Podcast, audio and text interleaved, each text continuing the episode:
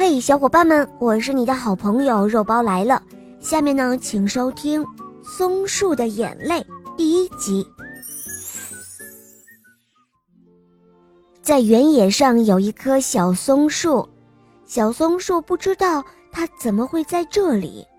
松树一般都长在高高的悬崖边或者陡峭的峭壁间，这样才显出松树的英雄本色，不择地势，顽强生长。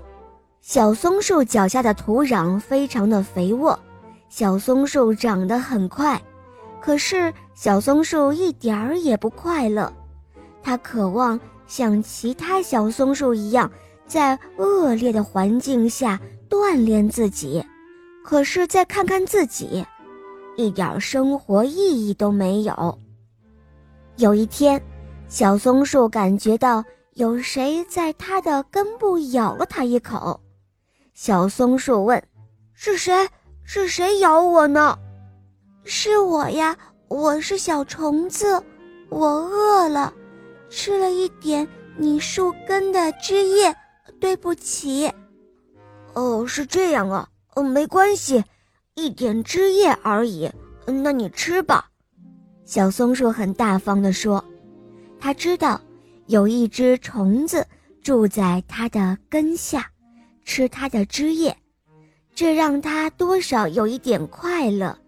它居然可以帮助一只小虫子了。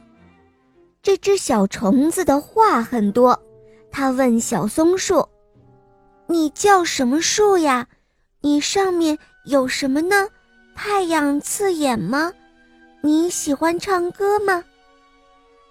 他问了等等等等一大堆的问题，在小松树看来，这些都是很幼稚的问题。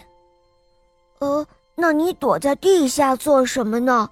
你可以像蜈蚣、蚂蚁他们一样出来走走看看啊，这样不就什么都知道了吗？